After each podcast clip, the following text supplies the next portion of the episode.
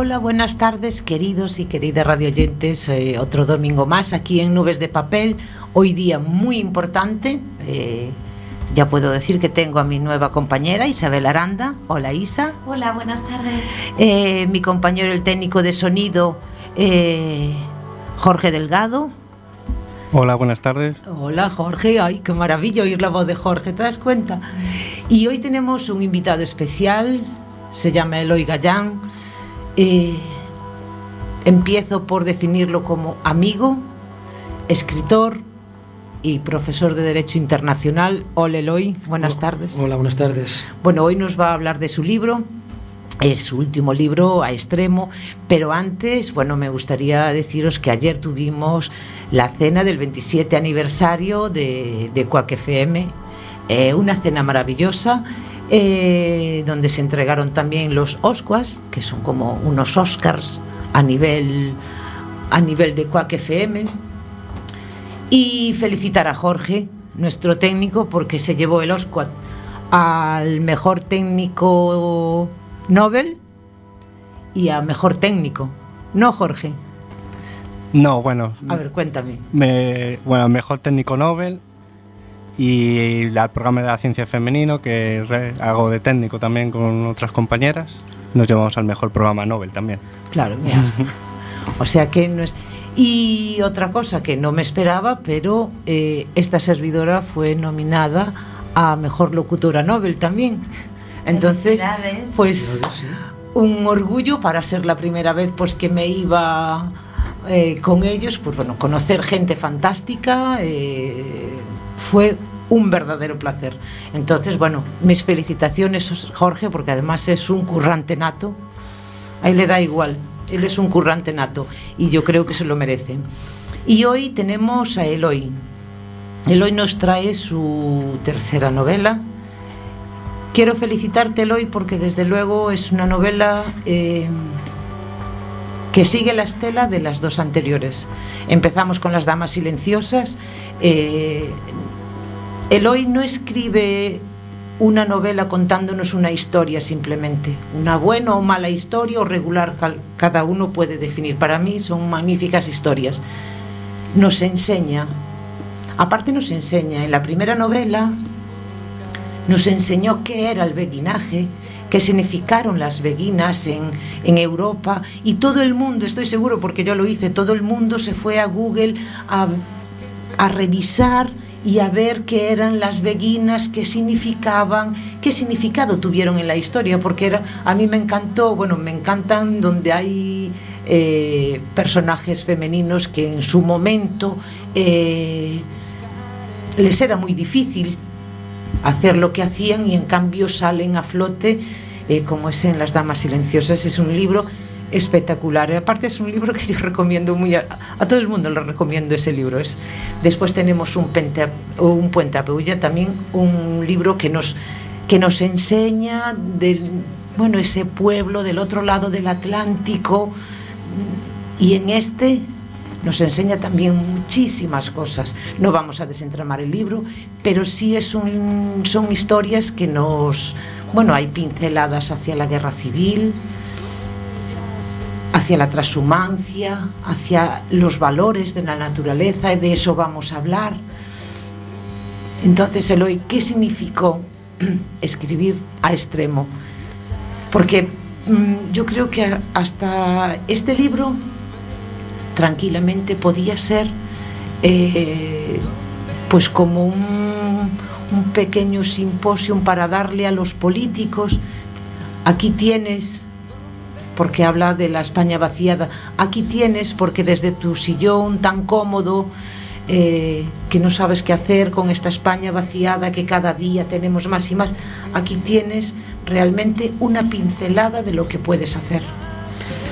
Pues sí, como, como bien dices, y relacionado con un poco con las anteriores, y también apuntando lo que decía el compañero que presentó el último acto en, que fue en, aquí en La Coruña, que lo que notaba era que siempre tendía como a escribir sobre los menos, eh, o sobre los desfavorecidos, ¿no? las personas o los colectivos desfavorecidos.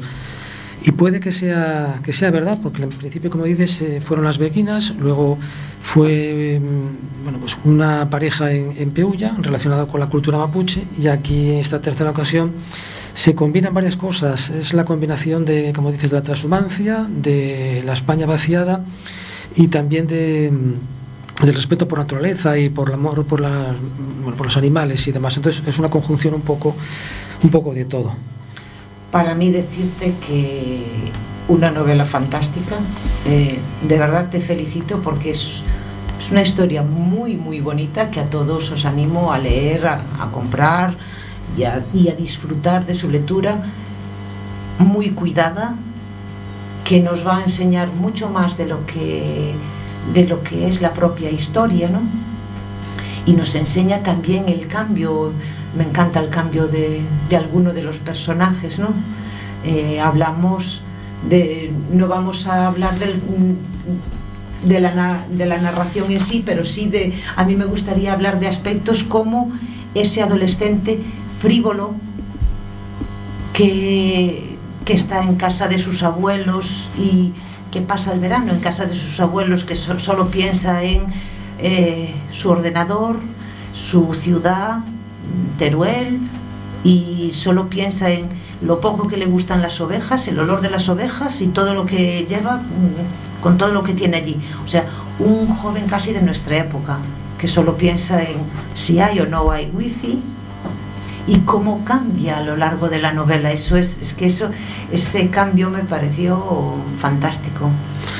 Como, como, bien dices, es una evolución de los personajes que va pareja a, a la evolución de, de, de, la propia historia y del propio paisaje, porque los acompaña permanentemente. ¿no? Es una eh, situación, un viaje desde, desde, la desde la nostalgia que siente ese matrimonio ya de transhumantes mmm, jubilados eh, que retoman de nuevo su actividad para ayudar a esa familia que encuentra una familia africana y la que pretenden conducir un viaje incierto hacia un futuro, que como que buscan todos los que cada día llegan a España en condiciones infrahumanas, ah, escapando de miserias, de, persecuciones, de mafias, de tráfico de seres humanos, una conjunción de elementos que, bueno, que quedan allí una evolución, ya te digo, desde el inicio, en ese viaje que inician por, por las tierras de España.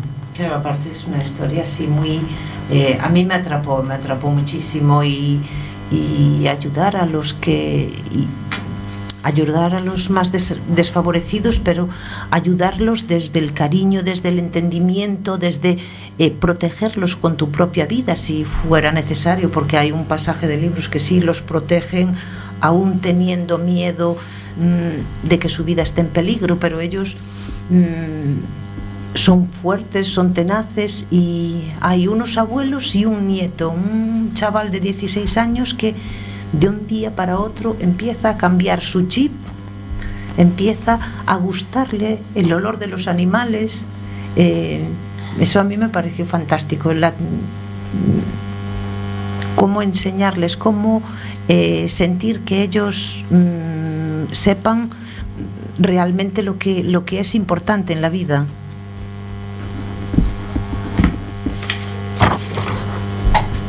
Y bueno, después tenemos, eh, hay matices que a mí me gusta mucho, como la eran personas cultas realmente, los abuelos, ¿no? Leían y leían muchísimo. Manuel Lafuente Estefanía, es que aparte yo leí eh, novelas en ese momento, novelas que me pasaban de otra gente, ¿sabes? Esas novelas que pasaban de, de unos a otros. Eh, y eran de Manuel Lafuente Estefanía. Me acuerdo de leer, leer esas novelas. Entonces me parecía, me parecía mmm, que era algo normal en esa época. La gente no quería eh, que realmente conociera lo que tú sabías, porque si, si parecías una persona inteligente podías ser, eh, corrígeme si me equivoco, podías ser como perseguido Mm, preferían permanecer como ignorantes ante, ante otros, ¿no? Para no para no sentirse raros. Pues mira, apuntas eh, una cantidad de cosas impresionantes que son reflejo de lo de lo que, de lo que se, se refleja a su vez en la redundancia en, el, en la novela. Y hablas de miedo. Eh, evidentemente lo, el matrimonio tiene miedo a lo que se enfrenta, a una novedad que es encontrarse con, con, ese, con ese matrimonio y, y lo que pretenden es eh, superarlo con la compañía de, y con la ayuda de, de ese nieto del que hablas, ¿no? un joven de 16 años, pues imbuido de, de, toda la tecnología que tenemos hoy en día y, que lo que pretende es eh, ayudarlos una vez que descubre ese amor por la naturaleza, por los animales, por la, una, de, las chicas de la familia africana. Entonces va descubriendo esa realidad, esos olores que tú dices, de las ovejas, el propio olor a campo, los trajes o los vestidos de sus abuelos, y va desplazándose eh, hacia otra hacia otra acción diferente que es lo que lleva bueno, pues a, un resultado. ¿no? Hablas de leer, pues sí, no es que sean, evidentemente los pastores, el, el nivel de, lectura, pues aquella época podía ser eh, mínimo. Lo que ocurre que, como ahí se dice, este matrimonio tenía un, un pariente cura, un sacerdote, que les, pues les ayudó a interpretar las, las normas de la transhumancia. No les, no les explicaba tanto las normas de la iglesia y demás, sino esas normas eh, de la Mesta, de la Casa de Ganaderos de Zaragoza, y aprendieron a amar la transhumancia y a entenderla de una forma diferente a la que otros transhumantes podían entenderla, porque conocían todo lo bueno y todo lo malo, porque ese halo bucólico que tuvo siempre la transhumancia y que sigue teniéndolo, eh, bueno, pues no es del todo cierto teniendo en cuenta las luchas que hubo con los ganaderos durante muchos siglos, que son los que reflejan todas esas normas que he utilizado a, lo, largo, a lo largo de la novela.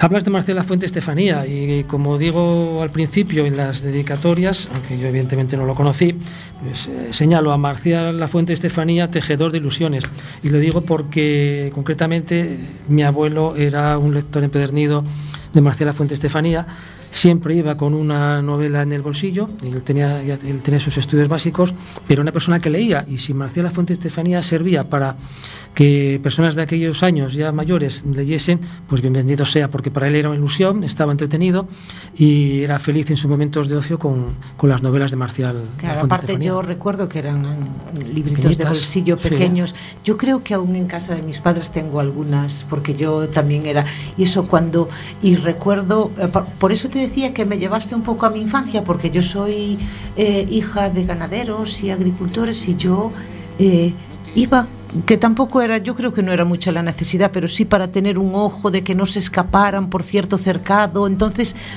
sí que tengo llevado de esas, de esas novelas pequeñitas que después que encontrabas por casa, porque yo creo que eran de mi padre, y después yo seguí comprando y eran muy interesantes, porque además eso a mí me eh, las llevabas en cualquier sitio, entonces eh, por eso me transportaste mucho a, a mi niñez. Además en Oviedo había una costumbre que no sé si en Coruña existía, que era en el mercado del Fontán, pues había un señor que tenía cientos y cientos de novelas y iban allí y se cambiaban, ¿no? Dejaban una, entonces mi abuelo iba yo con él, dejaba una, cogía otra y estaban permanentemente leyendo un intercambio de, de libros que ahora no se hace, ¿no? Que ya se va perdiendo también y que, bueno, pues en aquella época sirvió para que, para que la gente leyese. Sí, sí, eso, eso. Y, y hablabas de los tratados, lo de eh, que fuiste poniendo en el libro de la transhumancia, que al final, eh, bueno, no tan al final, es el propio Alex, el, el nieto, el jovencito, el que pone una última nota ahí en su en ese cuaderno, en el cuaderno de la abuela, porque la abuela tenía un cuaderno donde iba escribiendo y además increíble porque iba resumiendo todas las novelas que leía y con los títulos de las novelas se hacían como pequeños poemas pero mmm, pequeños poemas que, que daban un sentido increíble, porque podemos, podemos leer alguno, hay, hay varios y además como, como amante de la poesía, pues eh, todos tenían que ver un poco con, claro, están perfectamente ordenados los temas, pero por ejemplo en esto, eh, luchan los perros, ¿qué buscas, sabueso? testigo maldito, vida de huido, el precio de una cabeza. O sea, hace pues esa pequeña poesía eh, gracias a los a los títulos de las novelas. ¿no? Eh, ¿Qué te llevó a hacer? Porque me pareció fantástico, me parece muy bonito, porque además hay, mira, los ojos marcados, un rostro inexpresivo, manos dormidas, el muchacho del este, mi última, mi última aventura, diálogos con la muerte, que tienen además un total sentido. Bueno, me fue algo que me encantó. Nada, una introducción así de la poesía eh, utilizando, bueno, utilizando los títulos de, de Manuela Fuente Estefanía, ¿no? Tienes razón, a la hora de, de confeccionando un poco la novela, y de recordar un poco los títulos que, mi abuelo leía, empecé a, a, mirarlos y me daba cuenta, o te puedes dar cuenta si los lees perfectamente, que los títulos de las novelas son siempre como desgracias o miedos o eh, disputas mmm, negativo, ¿no? Pero los fui leyendo y dije, pues este personaje va, o a lo largo de la novela, esos títulos se van a convertir en, en, pequeños poemas que transmiten perfectamente un poco la idea de lo que les va pasando a ellos. Coinciden los poemas con, con los pasajes, con los capítulos y a su vez con las normas de la Mesta y de la Casa Ganaderos de Zaragoza y se combina todo para darle forma un poco a la España vaciada y a la inmigración. Es que la verdad fue algo que me que me encantó y os hablaba antes de que bueno todas las novelas de Eloy Gallán nos nos no solo nos cuentan una historia, sino que nos, nos, nos incitan a buscar información y aprender, pues, quién eran, quién eran estos habitantes africanos que, que encuentran Rita y Cosme, ¿no? Esa tribu, el, el baile este, porque hay un pasaje donde se hace eh, un poco, bueno, durante la noche en en esa transhumancia hacen, bueno, un poco de fiesta para sus amigos africanos, ¿no? y se pintan la cara, es un como un baile, es que no recuerdo cómo se llamaba el baile. El, el gribol. Y, sí, y un poco era donde se buscaba pareja, ¿no? Donde, y además las chicas elegían al, al chico, entonces se pintan, a ver, cuéntanos un poquito. Eh, bueno, eso fue un poco por tomar la, la, idea, que creo que es importante, de la multiculturalidad, del entendimiento entre culturas que hoy en día es esencial, ¿no? y un, un, intercambio entre lo que podían aportar ese matrimonio de transhumantes y lo que aportaba esa familia. Porque lo, lo apunto siempre eh, cuando me entrevistan sobre la novela y también cuando lo hablo en clase con mis alumnos, en las clases de Derecho a Extranjería tenemos que tener en cuenta que vivimos o vamos a tener que vivir un mundo multicultural, es, es inevitable, y tenemos que, aprender a, convivir con eso. Entonces, es una forma un poco de ver a través del ejemplo de la familia de los Bodaave, de, de ese baile del Gerebol, de intercambio que se hacía para encontrar pareja, en que la mujer eh, tenía la prioridad sobre el hombre, es un poco de ver cómo mmm, Cosme y Rita, los transhumantes, eh, Alex, el, joven y, y la familia, eh, interactúan aprenden unos de otros y poco a poco van bueno, pues, asumando, sumando una confianza que les va a llevar a, un final. Otra, otra cosa que un, una puntualización sobre la novela y el amor por los demás y vamos a ver, yo también nací en el rural, mis padres eran ganaderos y la preocupación por el de al lado o por el otro eh, Eso lo viví yo en mi infancia. Vamos a ver, tú, desde tu casa veías eh, la casa de abajo que tenía las puertas cerradas, que aún subiera las, las contras, que no sé, ciertos detalles que te daba que, pues a lo mejor se quedó dormido y en un pueblo ganadero que eh, tú cuando tienes ganadería a las 8 en punto de la mañana tienes que estar empezando pues a ordeñar o siete y media dependiendo del horario tal y y sabes que todo el mundo se va a levantar antes de esa hora. Entonces, ver a una casa, y yo lo recuerdo en casos que pasaron en el pueblo donde yo nací, y esa casa que aún tiene las persianas bajadas, y eso te crea una preocupación y enseguida vas a su casa, eh, entras por donde sabes que puedes entrar aunque esté cerrada, porque las casas de aldea generalmente, aunque estén pechadas, tú sabes por dónde puedes entrar, por dónde puedes mirar, esas ansias de cuidar al vecino que no que no existe en la ciudad y eso y eso es eso es muy bonito por, por su amigo Baudilio, ¿no? Eh, Baudilio, pues es eh, y otro aspecto que aparte me gustó mucho también es la venta ambulante, porque yo también recuerdo de vivir en el pueblo donde yo nací, sí, aún sigue, va el camión con todo el supermercado, en el supermercado nada más, ¿no? Pero con todo el supermercado, pero con todo lo que te puedes imaginar, fruta fresca, incluso carne congelada, eh, tiene de todo. Entonces, ese, y es verdad, es lo que hay en los pueblos y es a veces lo que quizá echamos de menos y, es una pena que los que nos rodean no lo sepan ver de otra, de otra forma. Se está perdiendo el, instinto de convivencia que, como dices, existía en los pueblos, todo el mundo se conocía, incluso en las ciudades. Yo cuando era pequeño conocía a todos los vecinos del edificio y podría repetir ahora el nombre de todos.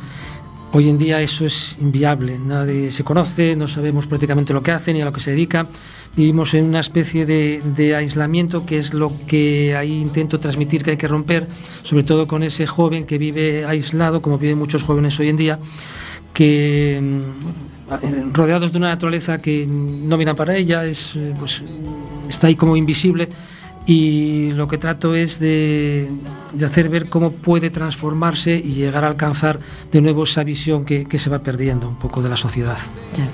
Bueno, vamos a seguir hablando de la novela, pero creo que nos vamos a, poner unos minutos musicales que eh, con La Guardia y Cuando brille el sol.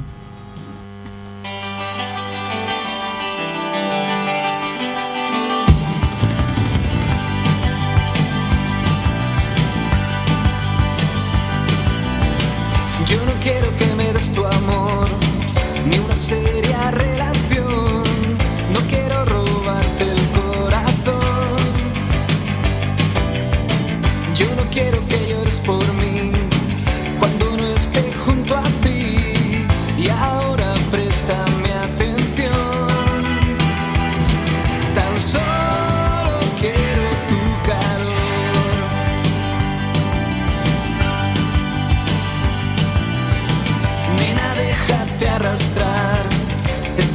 nunca acabará.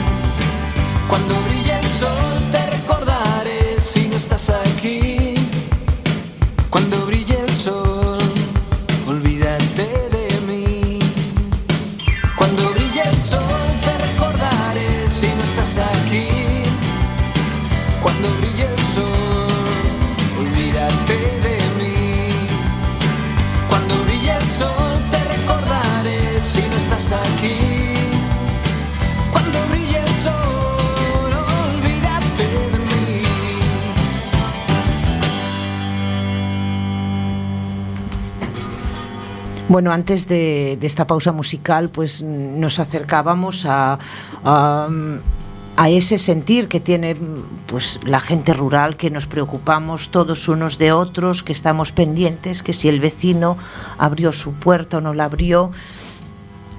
Y, y es que una hubo, hay un momento en que Alex, el nieto, eh, descubre pues la alegría y la satisfacción de la convivencia, porque en la transhumancia conviven durante toda la durante toda la noche y el fuego y él es muy aparte es muy emocionante cuando mmm, él siente y descubre esa alegría de la convivencia y, y se siente satisfecho y bueno, empieza ahí también sus hormonas de 16 años también empiezan a, moverse, pero bueno, tampoco vamos a contar, eh, porque me, eso, me encanta centrarme en eh, todo lo bueno que saqué de la novela sin meterme en el, en el, bueno, en la trama, que es una trama preciosa, es una historia increíble, eh, que puede pasar tranquilamente en los días de hoy.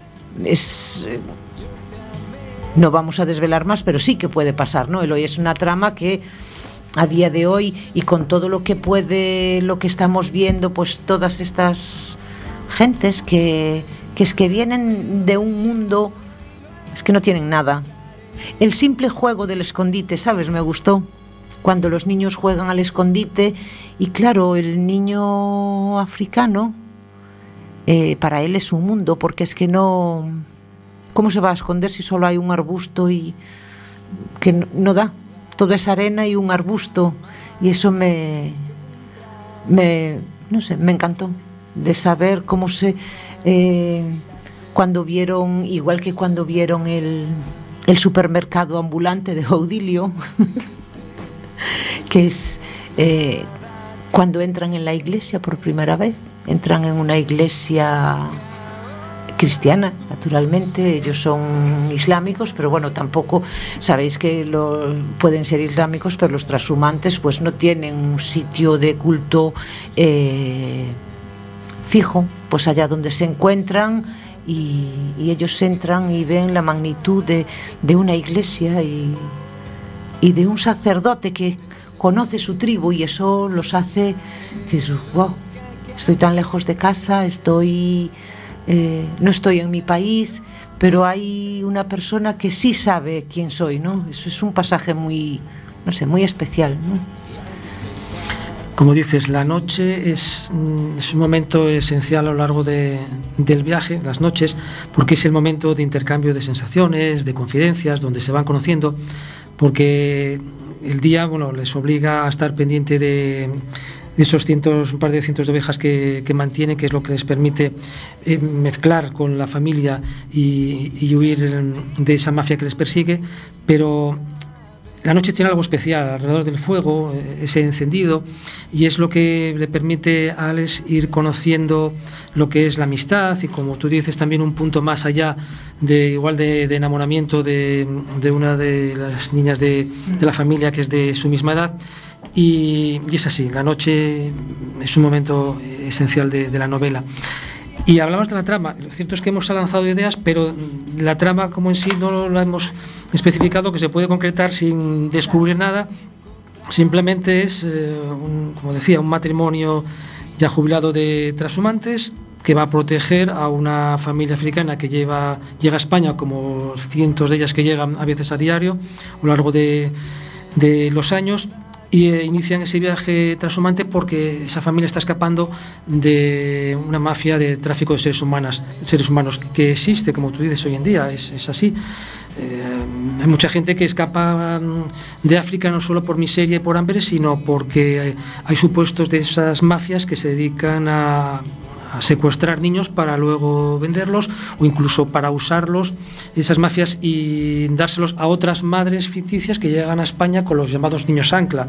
Entonces es una realidad que está ahí, que existe y que hay que, tenerla en cuenta.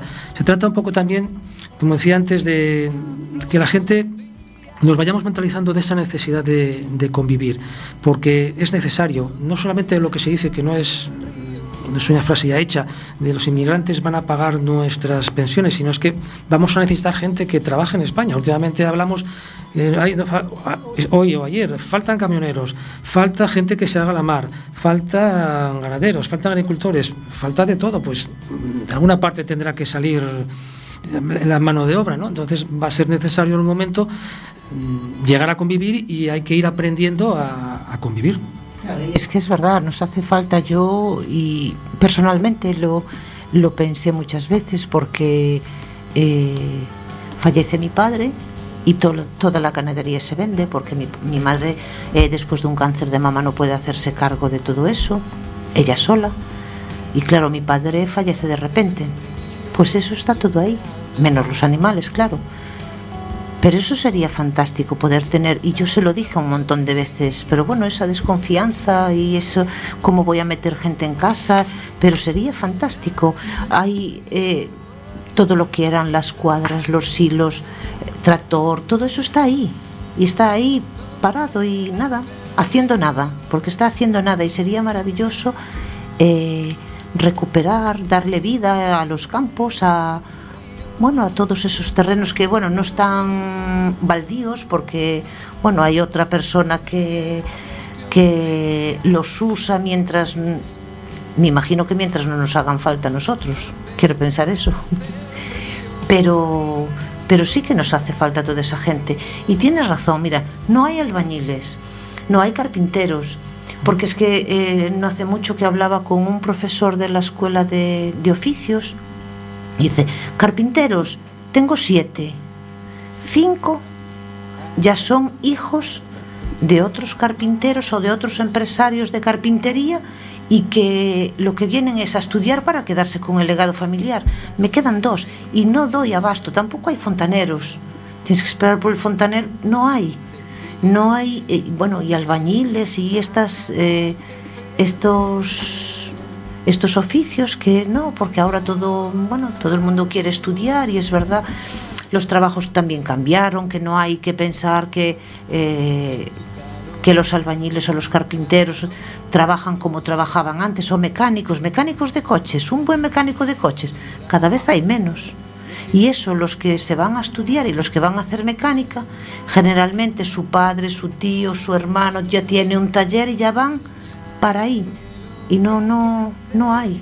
Y es que mm, van cambiando roles, es verdad que fueron cambiando a través de los años, van cambiando los trabajos, pues eh, ahora ya no se utiliza pues, cierto combustible que hace toda esta gente que vivía de este combustible, pues no te preocupes porque este combustible fue sustituido por X más Y y ese X más Y va a generar otros puestos de trabajo, otra gente que repare ese tipo de máquinas, quiero decir, los oficios cambian, pero es verdad que para hacer una casa, para, eh, para todo ese tipo de, de cosas vamos a necesitar siempre eso, un carpintero, un electricista, un fontanero y no y no hay, no, no quedan.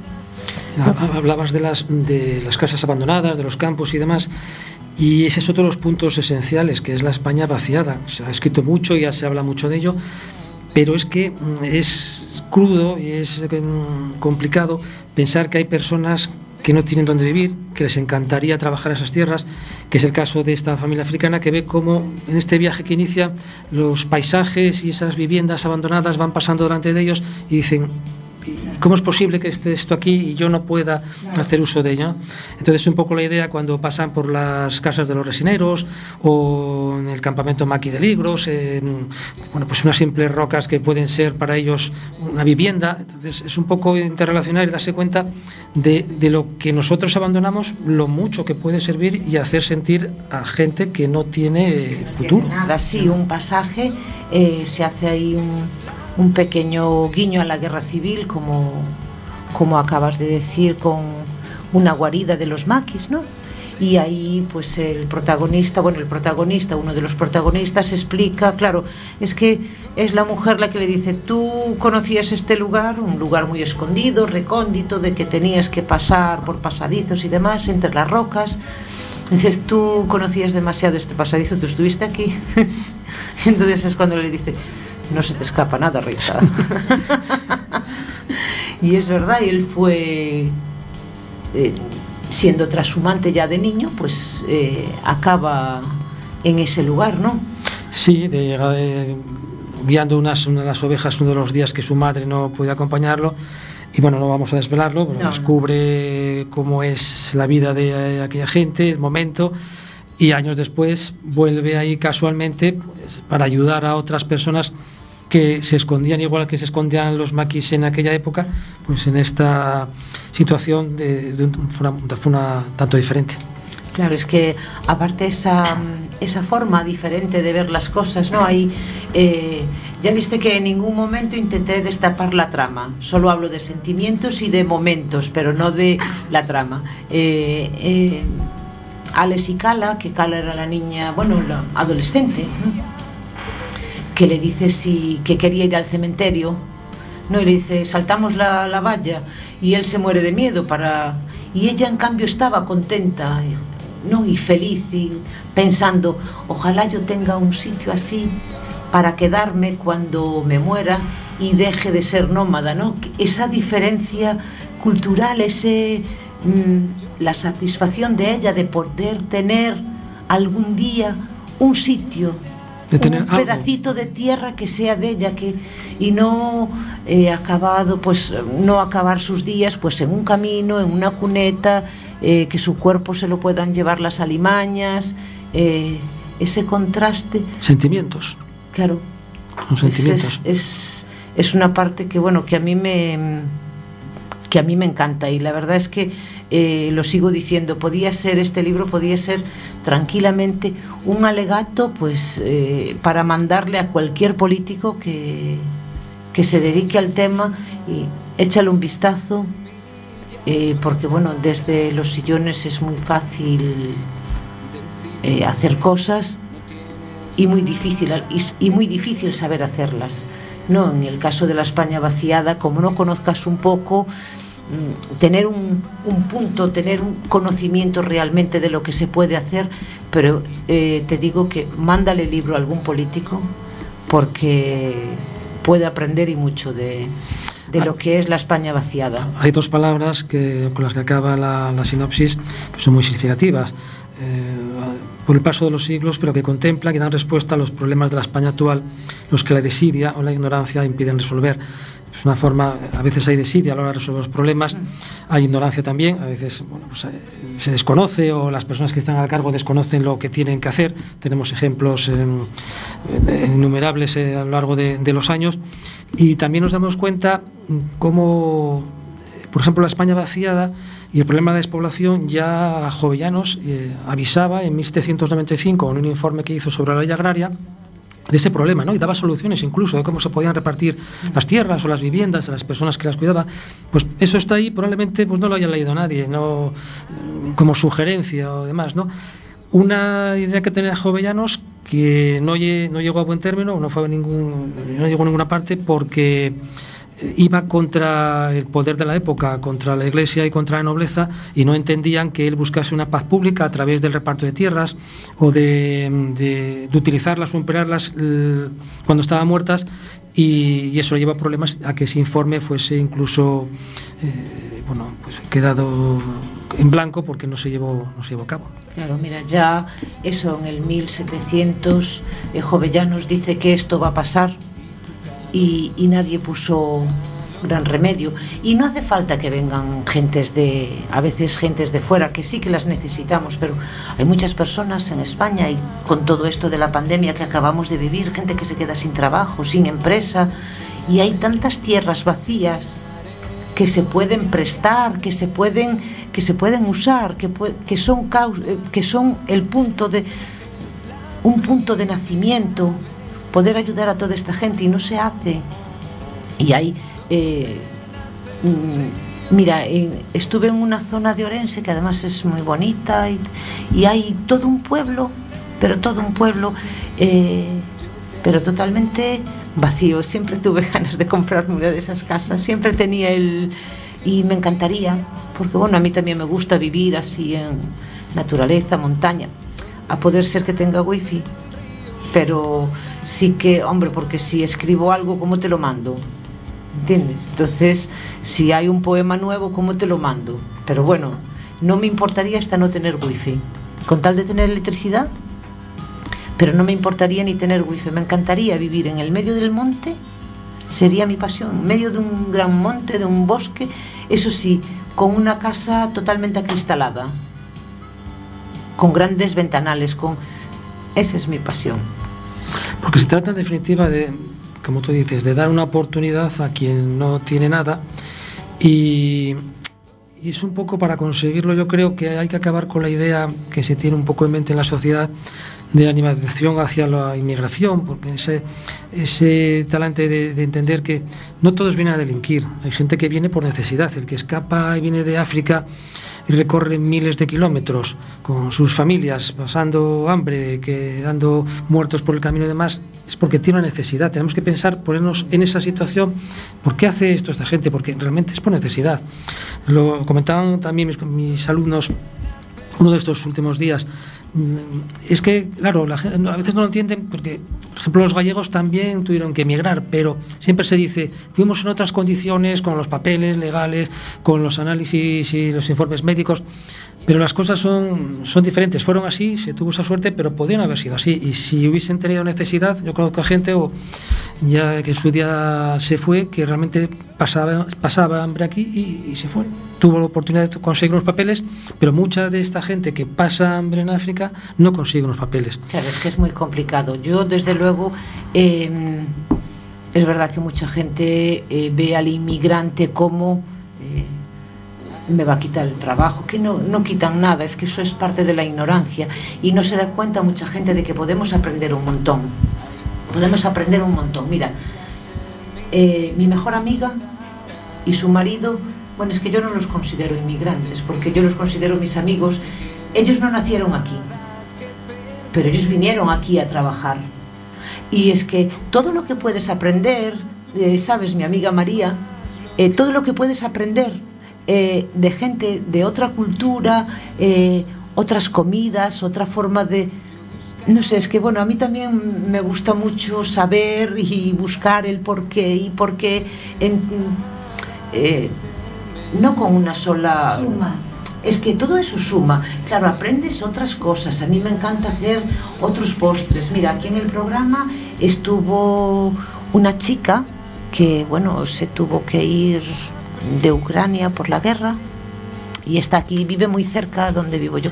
Y tú sabes la riqueza que es conocer a este tipo de gente que te enseñan a hacer cosas, que tienen otra forma de ver la vida, que no conocía la siesta, que, que eso lo de la siesta le pareció fantástico mm, y conocer eso, otras costumbres, enséñame, enséñame mm, eso que traes y esa ignorancia de que oh, vienen a quitarnos nuestros derechos, aquí no quita nada a nadie. Porque aquí lo único que nos pueden quitar es el aire para respirar. Y no, ahí hay bastante para todos. Y hay que ser un poco más tolerantes, más y es verdad lo que decía Eloy, cuando los protagonistas pasan, eh, bueno, durante ese viaje de transhumancia y recorren, y claro, cuando el Señor ve todas esas casas a medio destruir, paseos que hacen después los dos matrimonios y, y la mujer empieza a dar pintura a una de las ventanas y después a una puerta y bueno, mm, cosas muy simples, pero que para ellos era un mundo. Y esa casa estaba eh, deshabitada, era una casa deshabitada, que su dueña ya estaba en una residencia, que no vivía allí, ¿no? Y en cambio no había nadie que pudiera seguir con el legado, con cuidando esa casa, eh, manteniendo su propia familia con lo que diera la tierra. Es que yo creo que eh, lo que hablamos muchas veces, Isabel y yo, respeto, empatía, y nos falta mucho por recorrer en ese tema. La empatía nos está muy, muy, muy escasa. Y, y bueno, yo mm, me gustaría que nos hicieras, bueno, mm, ese pequeño, eh, ese pequeño resumen, lo que nos quieras contar de tu libro, si hay nuevas presentaciones a la vista, eh, hay otra novela ya empezada, si no. Bueno, Escribir- no me cuentes nada, ¿vale? Escribir siempre se, se- se escribe porque lo llevas dentro y te gusta y, y sigues con ello. Eh, presentaciones sí haremos al, alguna más y pues, con algunas entrevistas y algunas cosas que quedan por ahí de adelante que no voy a, que voy a desvelar y seguiremos en ello. Yo lo único que querría decir es que mm, el que vaya a leer a extremo lo que va a encontrar es como un alegato para el diálogo y el entendimiento. Siempre acabo lo mismo porque para mí es esencial, es la base incluso de las otras novelas. Sin diálogo y sin entendimiento no hay futuro. Si queremos una sociedad en paz, una sociedad en la que podamos crecer, en la que nuestros hijos tengan un futuro, en la que podamos convivir con los inmigrantes, integrándonos o asimilándonos, solo hace falta entendimiento y, diálogo. Diálogo que lamentablemente hoy en día falta en esta sociedad, faltan los políticos y sin ese diálogo yo creo que no, que no hay futuro. No, tienes razón. Y la, la, verdad es que es el tema que acabas de tocar ahora, el diálogo en los políticos. Es que no tienen diálogo, solo eh, si echas la vista atrás, eh, año 80, 82, 83, cuando tú y yo aún er, éramos jóvenes, Isabel aún no había nacido, eh, había políticos de verdad y nos mostraban sus cartas y yo lucho por esto, por esto, nos vendían, nos vendían su producto, por así decirlo. Ahora un político no te vende su producto. Es que no lo vende, yo creo que es el error más grande. No, quieren que les votemos. Quieren que les votemos, pero no nos venden su producto. Yo quiero que me vendas lo que tú tienes. A mí no me hables mal de lo que hace el otro. Háblame de lo tuyo. Pues no, ahora se dedican a eh, esperar cualquier oportunidad para darse un zasca, tú lo, tú lo hiciste peor que yo, porque solo piensan en criticarse los unos a los otros y aquí no hace nada nadie. Te venden un producto que luego resulta que está defectuoso. Ya, pero, pero por lo menos intenta vendérmelo. Intenta vendérmelo. Yo tengo, hace muchos años, tengo la premisa porque una, una buena amiga eh, me dijo un día que no me fiara de ningún político que me dice que me va a bajar los impuestos. Entonces, yo hace muchos años que no me fío de ningún político si me dice que me va a bajar los impuestos. Ah, ¿me va a bajar los impuestos? ¿Y en qué me va a repercutir? Porque es muy fácil decir, ah, yo te voy a bajar los impuestos, pero ¿en qué me va a repercutir? ¿En educación, en sanidad, en...? Porque de algún sitio tiene que salir el estado de bienestar en el que estamos. Pues entonces, cada uno, señores, vendan su producto y no me hablen mal del otro. Vende tu libro, Eloy. pues eh, un poco lo, que decía, animar a, que la lectura se convierta, como tú dices, eh, en una enseñanza. No se trata de adoctrinar, por supuesto que no, simplemente de aportar una pincelada que permita eh, tener una sociedad mejor. Sí, pero bueno, yo, y es verdad, y lo, y lo repetiré siempre, los libros de Eloy no solo tienen un, una historia, y y no me canso de decirlo, no, mmm, tienen eh, enseñanzas pues mucho más allá. Eh, tú estás leyendo el libro de Eloy y tienes cerca a Google porque en cierto momento vas a mirar qué es esto, qué, mmm, o sea, libros que aparte de tener una, una buena historia, te ayudan a querer saber más de, a mí, por ejemplo, en Las Damas Silenciosas, lo del, lo del beguinaje, aunque lo conocía muy, sabía que existieran, pero lo, me metí mucho en el, en el papel, bueno, porque también acompañé a Eloy en varias presentaciones y es el tema de las beguinas, eh, me encantó porque eso, las beguinas eran... Pues si te apasionan las beguinas, lo que tienes que hacer es ir a Lobaina, conocer el, el, gran, begin, el gran beguinaje y quedarás alucinada de la paz, la tranquilidad que se respira allí, de, se, las construcciones se mantienen tal cual como estaban de hace siglos y es un sitio perfecto para relajarse y, y descansar. Vi fotos, vi fotos tuyas. Pues estar allí es un... Sí. la paz. Sí, pues a mí con lo de las beguinas me resultó... Eh, fantástico, porque bueno, sí que habías oído en tus tiempos de estudiante el beguinaje, pero tampoco no había profundizado demasiado. Y saber que eran odiadas y queridas en la misma medida, a mí eso me fascinaba. claro, eran odiadas por la clase alta, pero eran amadas por las clases bajas. Y eso a mí, ese tema a mí me fascinaba. Fueron perseguidas precisamente porque esa labor de, que realizaban, que era entrañable, humanitaria, y acorde con aquellos momentos que había de dificultad, al poder, como siempre, igual que señalo aquí en, en extremo, al poder no le interesaba que las mujeres tuviesen el favor del pueblo. Entonces era un peligro para ellos y por eso se inició la persecución y la crítica hacia ellas y, y el exterminio si era posible. Claro. Bueno, mira, nos queda muy poco tiempo, queda, nos queda ahí un, nada, unos minutillos. De verdad, felicidades, Eloy, porque la novela es espectacular. Me gustó muchísimo. Lo que digo siempre, no, suelo, no solo es una lectura, una lectura de, de unos hechos que, que sí, que, es, que podría ser tranquilamente el mes pasado o dentro de dos o tres meses o el año que viene aquí en España, perfectamente. Pero después sí que mm, te suscita la curiosidad de buscar quién era ese pueblo, cuál era ese pueblo africano, qué características tenía. Eh, esas costumbres de buscar pareja o de buscar chico, mm, todo eso te enseña y sobre todo, sobre todo, eh, ver como un joven, que a mí es lo que, una de las cosas que más me fascinó, ver como un joven de 16 años, frívolo, que solo pensaba en su en su ordenador, en sus juegos, en su ciudad, en que sus padres lo dejaron con los abuelos a modo de castigo por, por ser un, irreverente y acabó amando la naturaleza de la forma que lo hizo, eh, defendiendo a otra gente eh, cuando pensaba que eso era imposible para él. Y bueno, y unos abuelos orgullosos de que su nieto fuera cambiando de, de actitud ante lo que ellos tanto amaban, que era la naturaleza española. Una naturaleza mágica a la que cada día yo creo se mira menos y se va abandonando. Claro, pues hay que, hay que seguir luchando por esa... Yo que mm, mm, también nací en el campo y es, y es una tranquilidad tan... Deberíamos de probarlo, de, de estar acostados allí en, la hierba simplemente y ver correr las nubes y la gente no se da cuenta de que queremos correr tanto, queremos mm, tantas cosas y, y nos olvidamos de, de, eso, de lo que fueron nuestras raíces. Yo te doy las gracias por estar aquí con nosotros, bueno, con nosotras, de poder compartir todas estas emociones y desgranar un poquito lo que es eh, la historia de A Extremo.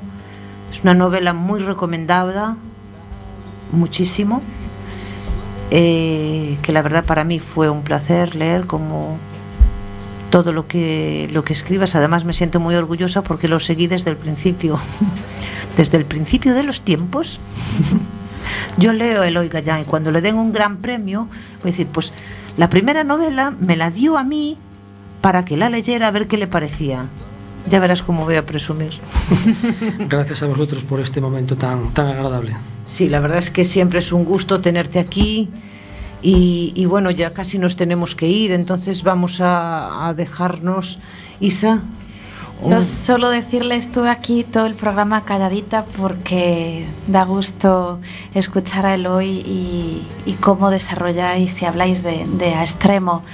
Eh, gracias Eloy por servirnos de inspiración y por ayudarnos a través de, de tu obra a conectar con, con, nuestra esa esencia, ¿no? Gracias. Gracias a vosotras. Bueno, pues ahora eh, yo os emplazo dentro de 15 días, nos volveremos a encontrar. Eh, estamos preparando, pues eh, Isabel y yo prepararemos algo sobre relaciones tóxicas y un tema muy interesante, así que os emplazo a dentro de 15 días a volver a sintonizarlos. Por cierto, no os olvidéis, estamos en el 103.4 nos puedes escuchar a través del ordenador, del móvil, pero eh, existe una aplicación eh, en, en, Apple Store o en, bueno, ¿cómo se llama? ¿Dónde Play Store. En Play Store, que es, solo tienes que poner Quack FM, FM y la verdad es que es lo mejor para escucharnos, porque estamos escuchas en directo cualquier programa de antes, después, y está fantástico. O sea que eh, ahora os dejamos con un tema de La Guardia, El mundo tras el cristal y pasarlo bien, ser buenos y hasta dentro de 15 días. Cartas en el cajón y ninguna es de amor. Nunca un príncipe azul por tu vida pasó.